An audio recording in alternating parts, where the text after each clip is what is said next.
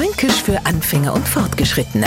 Heute Halt muss ich mal sagen, wie es ist. In Fränkisch für Anfänger und Fortgeschrittene kommen die Norddeutschen immer ein wenig schlecht weg. Von wegen, die verstehen uns nicht. Jetzt ist aber so, dass nicht einmal wir Franken immer genau wissen, was unsere Nachbarn quasi um die Ecken von uns wollen.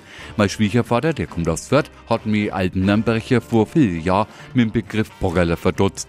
Bis ich drauf gekommen bin, dass sie äh, Zwiggerler holen soll. Also ein Ding, das heißt bei uns nämlich Zwiggerler in Fürth Boggerler.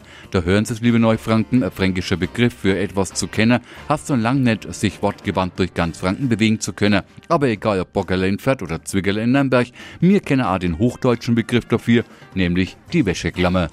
Fränkisch für Anfänger und Fortgeschrittene. Morgen früh eine neue Folge. Und alle Folgen als Podcast auf podu.de.